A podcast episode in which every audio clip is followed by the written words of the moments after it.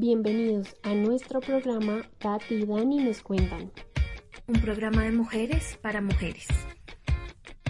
Hola, hola a todas las personas que nos escuchan en este cuarto episodio ya de Tati y Dani nos cuentan. Yo soy Dani, estoy acá con Tati. Hola Tati, ¿cómo estás? Hola Dani, muy bien. ¿Y tú? Bien, contenta, contenta de que a pesar de todos nuestros compromisos encontramos siempre un espacio para grabar nuestro podcast. Sí, qué locura. Qué locura. Las locuras del día a día. Pero bueno, Tati, para este episodio traemos pues con todo este tema de este mes de Pride, tenemos una invitada muy especial. Entonces, Tati nos va a ampliar un poquito más de quién se trata y cuál es el tema del día. Cuéntanos, Tati. Bueno, Dani, mira, hoy estamos con Catalina Gómez, psicóloga clínica, con un curso en sexología y relaciones de pareja. Y pues, como estamos en el mes Pride, no podíamos dejarlos sin un episodio de nosotras y hablar un poco de cómo nació el movimiento, qué significan sus siglas, los últimos términos que se han agregado, el significado de los colores de la bandera y pues bueno, muchas otras cosas más. Hola Cata, bienvenida a nuestro programa de Tati y Dani nos cuentan. ¿Cómo estás? Hola Tati Dani, muy bien, muchas gracias por su invitación. Bueno, no, con todo el gusto del mundo y acá estás, o sea, las puertas abiertas siempre. Muchísimas gracias. Bueno, Cata, cuéntanos más o menos cómo y dónde nació el movimiento LGBTI. Bueno, pues básicamente, ¿qué sucede? Como pues ya todos sabemos, en los años 50 y 60 empieza todo ese movimiento como de empezar a respetar un poco más como las ideologías de cada quien, pero aún así, pues obviamente seguían pensamientos muy tradicionales a nivel cultural, a nivel social y obviamente a nivel político. En 1970, más o menos aproximadamente, en Nueva York había un barrio que se llamaba Greenwich Village.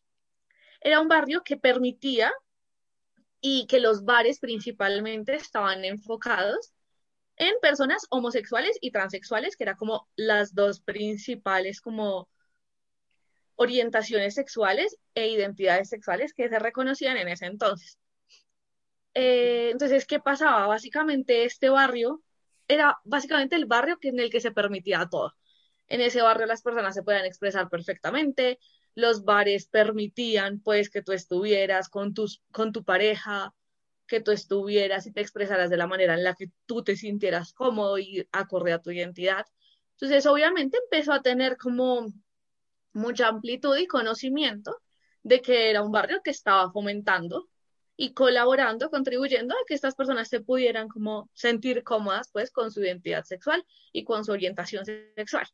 ¿Qué pasó? Llegó como un día puntual eh, en este año que les digo, que fue aproximadamente 1970, en que ya al haber tanto auge de este barrio, llegan como pues policías, personas como ya del, de servicio policial y buscan retener a estas personas precisamente por hacer manifestaciones que iban como en contra de las imposiciones sociales en ese momento. ¿Qué pasa? Que en esta situación, o sea, todos como en el barrio, ya viendo que se han sentido respaldados, lo que sucede es que todos niegan a entregar las identificaciones y obviamente dejarse inspeccionar o dejarse llevar de los policías, porque en casos sucedía precisamente únicamente por la orientación sexual. Cuando ese, eso se da lugar y obviamente pasa por noticias y todo, se empieza a dar origen a que ellos puedan manifestar, a que se forme ya el movimiento de LGBT, a que se hagan marchas, se hagan charlas, que empiece a reconocerse que todos tenemos derecho pues de decidir a quién amar y, y de quién ser amados, pues, y se empiezan a hacer muchos refuerzos, ya no solo como en la ciudad de Nueva York, sino en muchos lugares.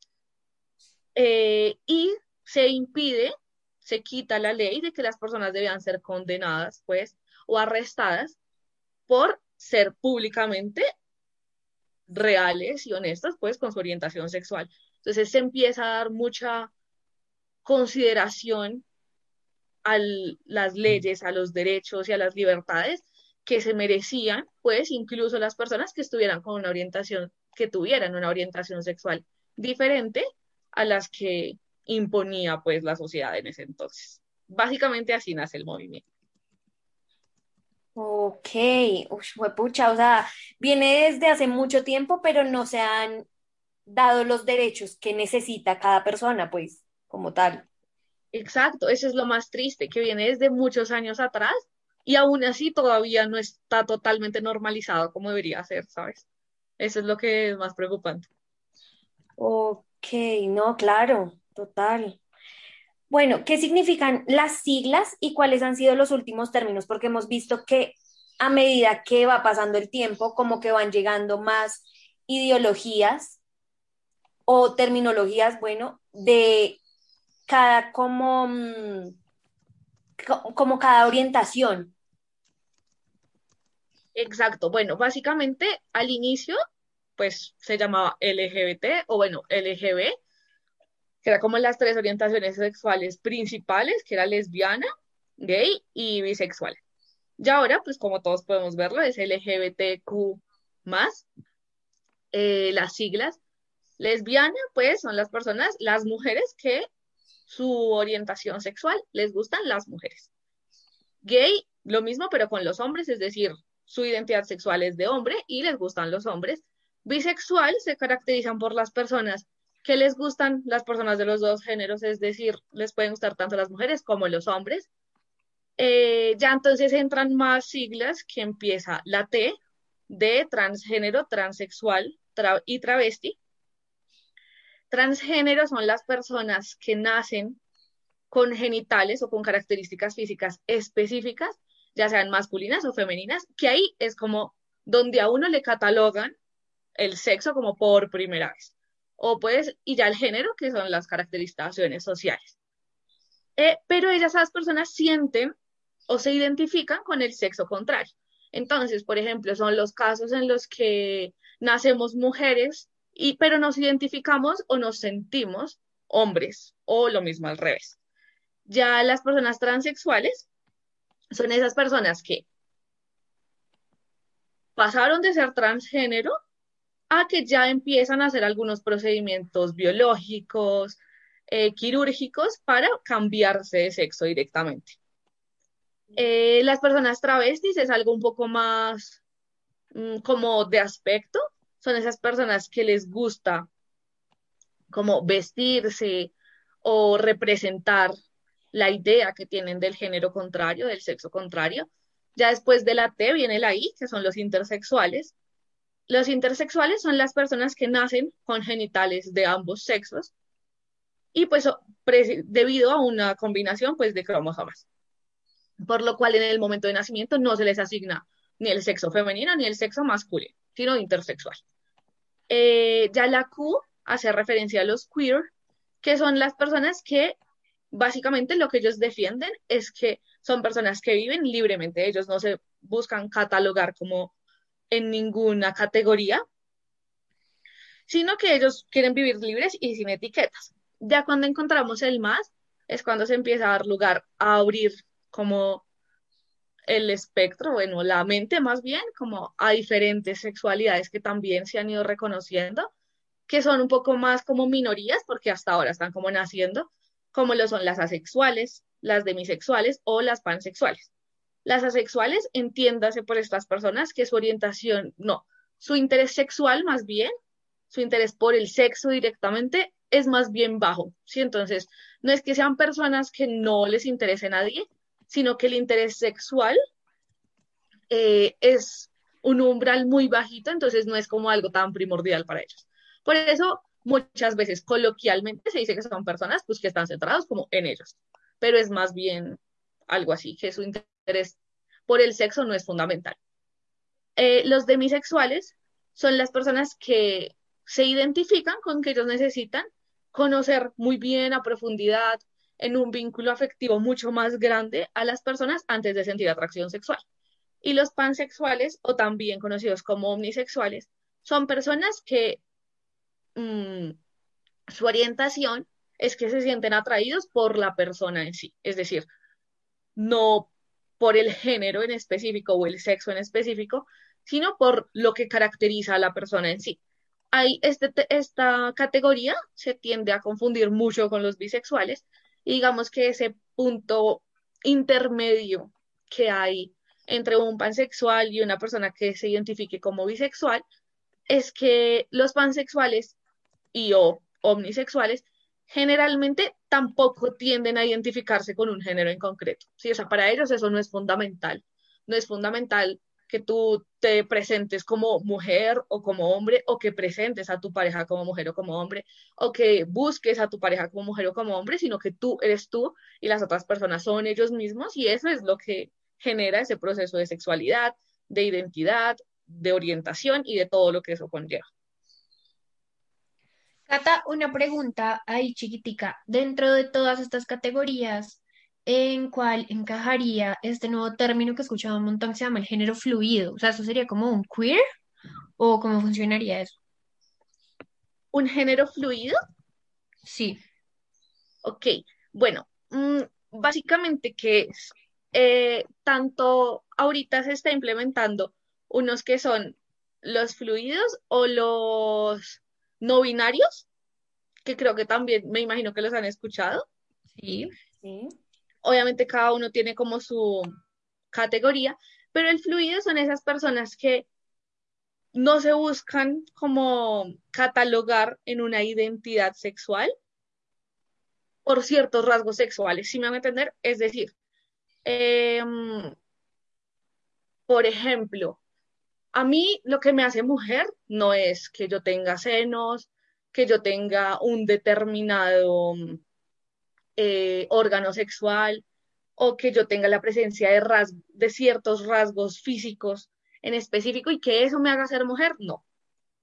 Más bien, eh, ellos se caracterizan, pues, porque ambos géneros se pueden identificar a como ellos se quieran identificar, ¿sí? O sea, no responde como a los estigmas sociales, que pasa algo que es importante como tenerlo en cuenta, sobre todo en estos aspectos, y es que el género, sobre todo, es esa categoría que te da como tu, tu posición social, es decir, en mi cultura a mí me dicen que el género femenino, o sea, si tú eres de sexo mujer, y entonces tienes que responder a este género femenino, tus comportamientos, tus rasgos deben ser de esta manera, tienes que acentuar tales rasgos físicos, tienes que acentuar tales comportamientos, tales relaciones interpersonales.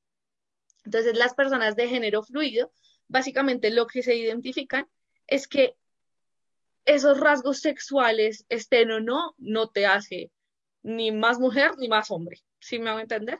y que la orientación sexual está mucho más dirigida a como tú lo percibes, a como esos géneros convencionales en los que nosotros estamos estigmatizados. Ok, o sea, sí es muy parecido a lo que, a la definición que estabas dando de queer. O sea, como que en teoría es yo me identifico como, como yo quiera y ya. ¿Sí? Exacto. Y son pues obviamente personas que se refieren a ellos y a los demás de una manera mucho más neutra, ¿sabes? O sea, no como ella, él, sino la persona. Okay. la persona que conocí ayer. No ayer la conocí a ella, sino la persona que conocí ayer. Que son mucho más, mucho menos catalogables como en ese, en esas categorías de mujer, hombre o de la orientación sexual en específico. De hecho, incluso termina siendo más incluyente. Exacto. Exactamente. Perfecto. Ok, bueno, y hemos visto que hay una bandera que los caracteriza. ¿Qué significan esos colores? O sea, es como un arco iris divino, pero ¿qué significan?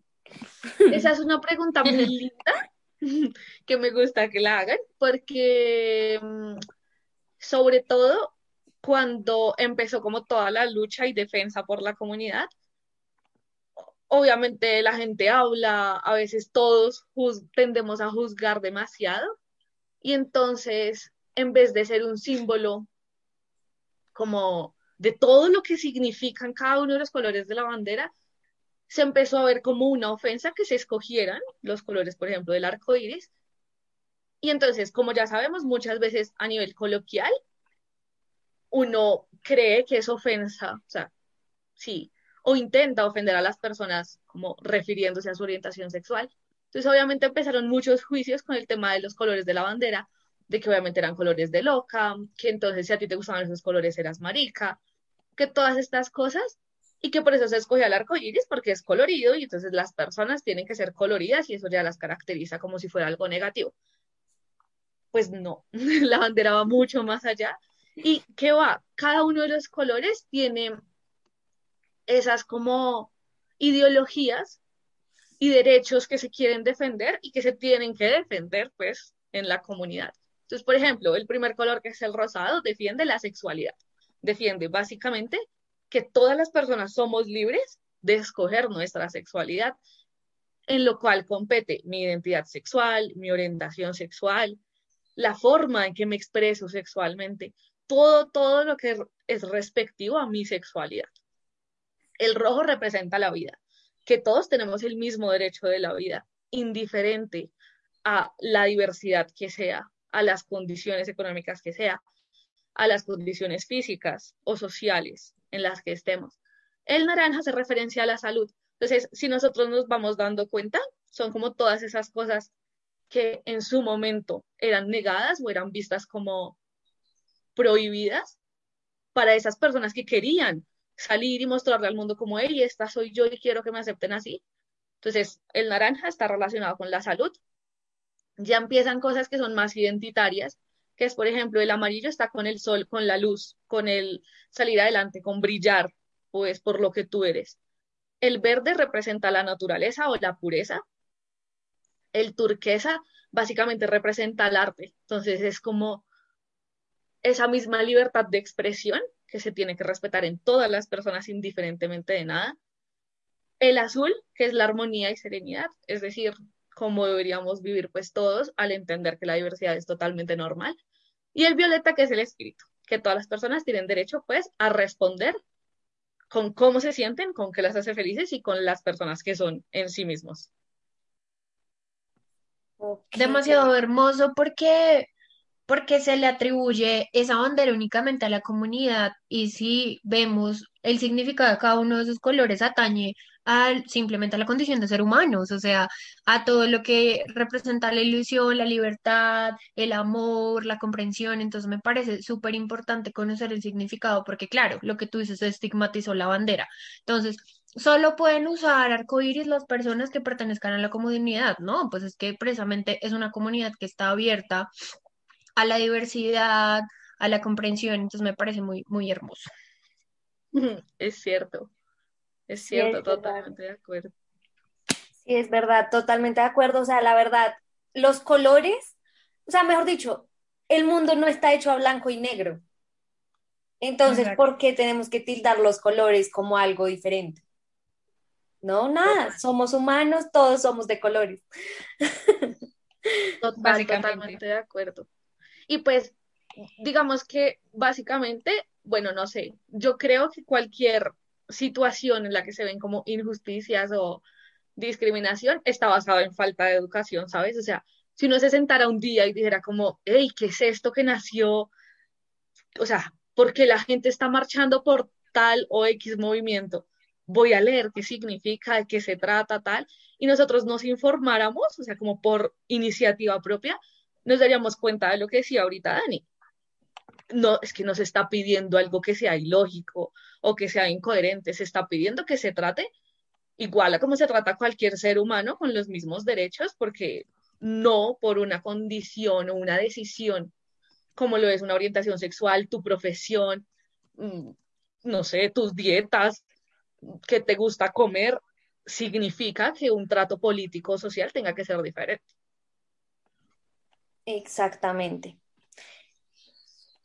Sí, totalmente de acuerdo. O sea, la verdad debemos ser más abiertos de mente y más, o sea, como cada uno en lo suyo y ya respetar y tolerar todo lo que haga el otro. De acuerdo. Bueno, Cata, ¿y cómo podemos ayudar a las personas de este movimiento en cuanto a marchas, derechos y también a las personas que están como en ese momento de salir, digamos, de salir del closet, porque en realidad tú no sales del closet, o sea, tú no tienes por qué decir como, oye, me gusta tal cosa, oye, me gusta tal otra. No, porque es lo tuyo, al fin y al cabo. De acuerdo. Bueno, pues mm, yo creo que las mejores obras empiezan como por detalles pequeños, ¿sabes? El empezar a nosotros no juzgar, a que nosotros no seamos esa persona que mi amigo llega y me dice, no sé, oye, tengo novio, y uno, uy, ¿qué? O sea, ¿desde cuándo? Son preguntas totalmente ilógicas. O sea, ¿desde cuándo? como así que otro hombre? Es como, como así? Sí, o sea, porque tendría que ser algo extraño. Entonces, creo que la primera de las cosas es nosotros mismos, trabajar en esos estigmas sociales o prejuicios que tenemos de que a veces nos rayan las cosas que son diferentes, porque precisamente nos hacen crecer en una cultura que nos hace pensar que lo diferente es raro y está mal. esas obras pequeñas que uno hace al normalizar cosas que son completamente normales, ya es un, o sea, es un apoyo enorme.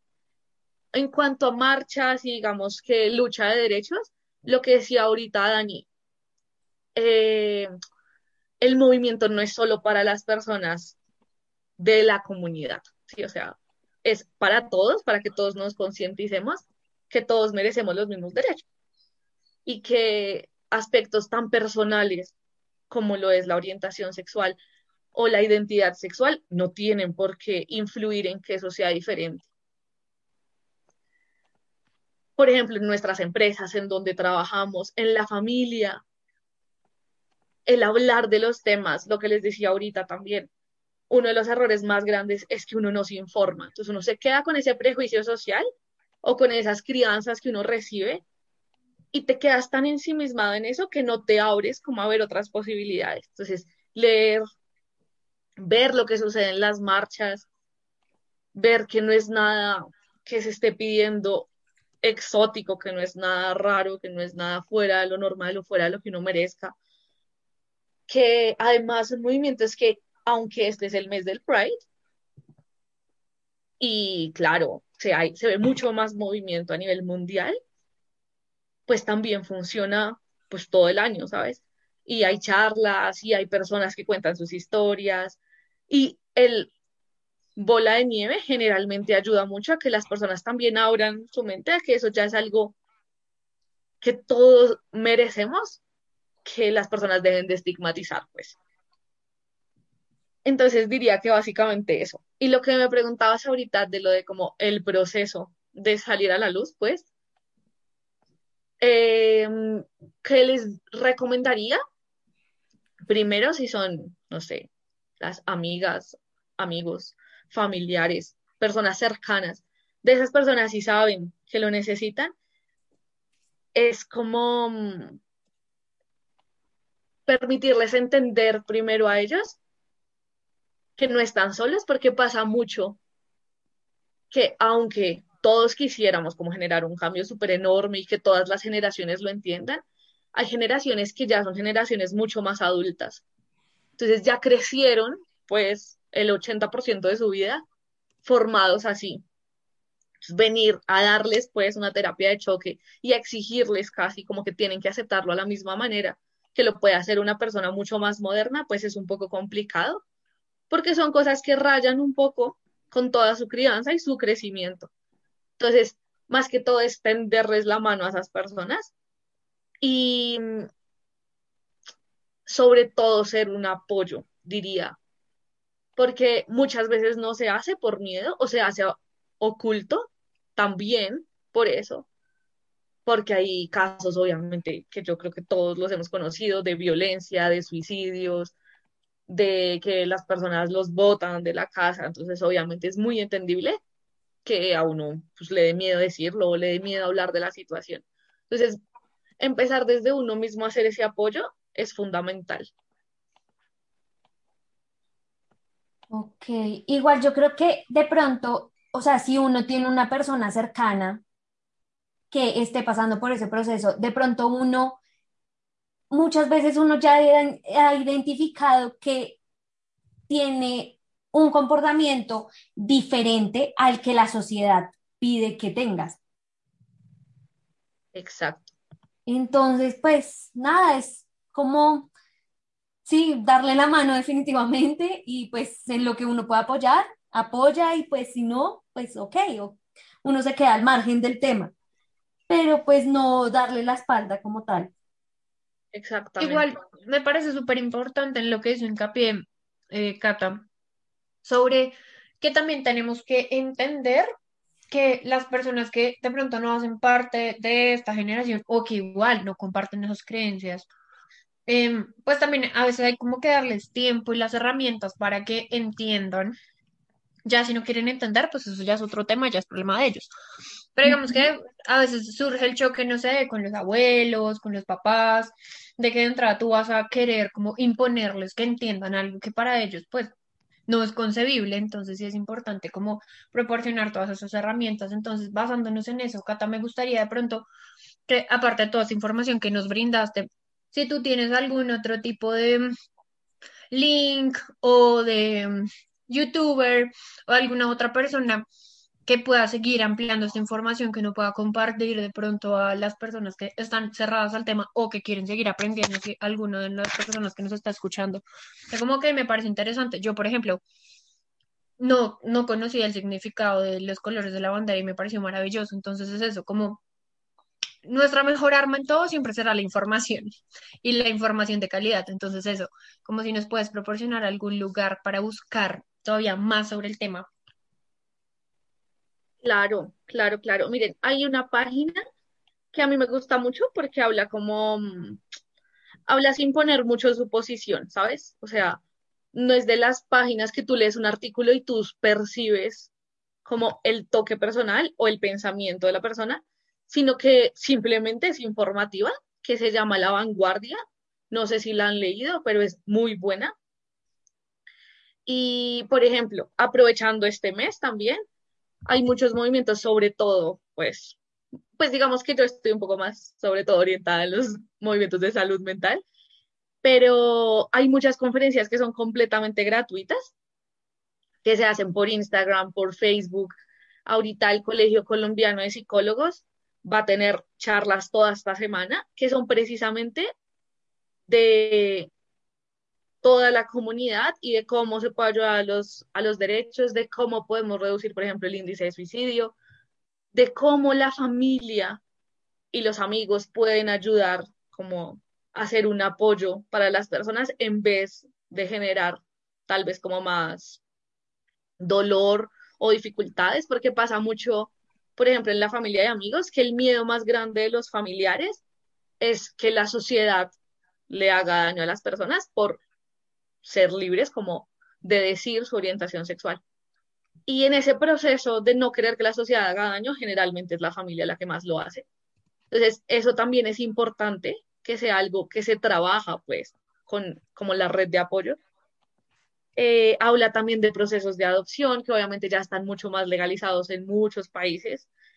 Y habla, pues, de cómo el psicólogo tiene un rol importante. Entonces, si quieren como meterse a la página del Colegio Colombiano de Psicólogos, son conferencias maravillosas, son cortas, entonces no es como que uno se sienta y que te están echando una cátedra, sino que son súper cortas, dan ejemplos, las dan obviamente expertos que generalmente hacen parte de la comunidad y además también pues están formados en esa en esas áreas específicas que ellos van a hablar.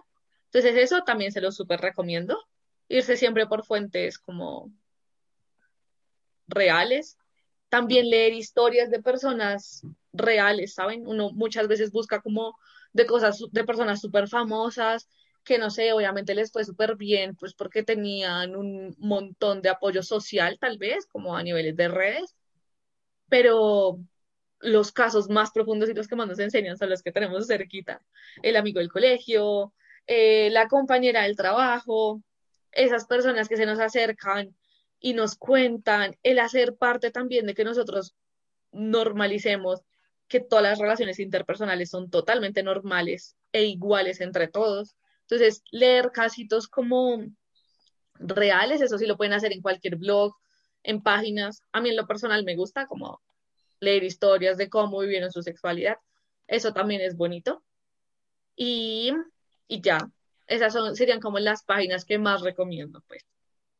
Bueno, pues la verdad creo que tendríamos muchísimos más eh, temas y preguntas que hacerle a Cata. Este es un tema que nos apasiona muchísimo y que sé que a muchas de las personas que nos escuchan también, pero pues lamentablemente el tiempo eh, no nos lo permite. Así que Cata, muchísimas gracias por estar con nosotras. Esperamos que no sea una única vez, sino tenerte en muchos más programas para que nos sigas compartiendo todo tu conocimiento. Ay, muchísimas gracias a ustedes por la invitación, en serio que sí. Y todo un placer. Bueno, pues después de esta entrevista tan enriquecedora, nos vamos a una pequeña pausita musical en donde vamos a escuchar Born This Way de Lady Gaga, I Really Don't Care de Demi Lovato y Vogue de Madonna. Ya regresamos.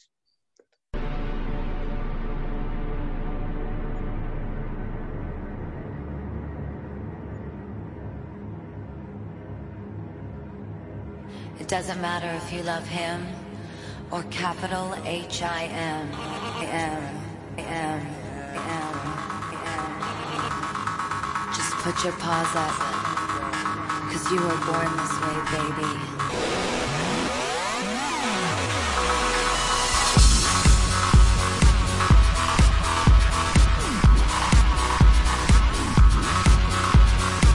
My mama told me when I was young, superstars. She rolled my hair, put my lipstick on, in a glass of her boudoir.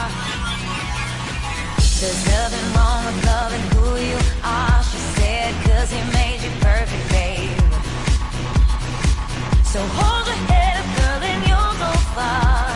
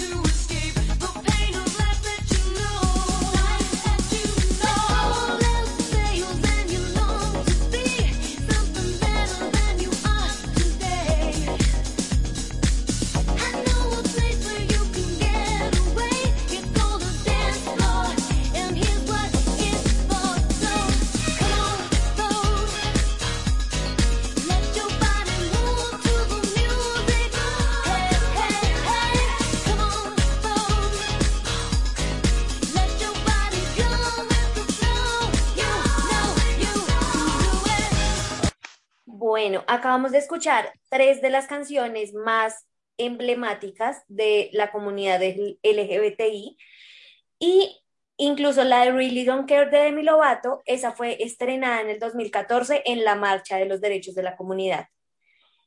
Eh, bueno, Dani, las recomendaciones del día de hoy.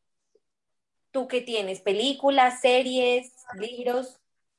Bueno, yo para recomendarles tengo una película que es maravillosa y todo el mundo debería verla, que se llama Call Me by Your Name, o Llámame por tu nombre, eh, que está protagonizada por Timothy Chalamet, que pues es un súper actor y es precioso. Y es toda una historia de un amor de verano que sucede. Entonces, para que se animen y la vean, esa es mi recomendación. ¿Tú cuál recomendación tienes, Tati? Yo tengo varias. Unas son unas series, que es eh, la de Queer Eye, que no sé si se la han visto, que son de cinco, em, cinco gays que ayudan a varias personas alrededor de Estados Unidos, como a cambiar la imagen.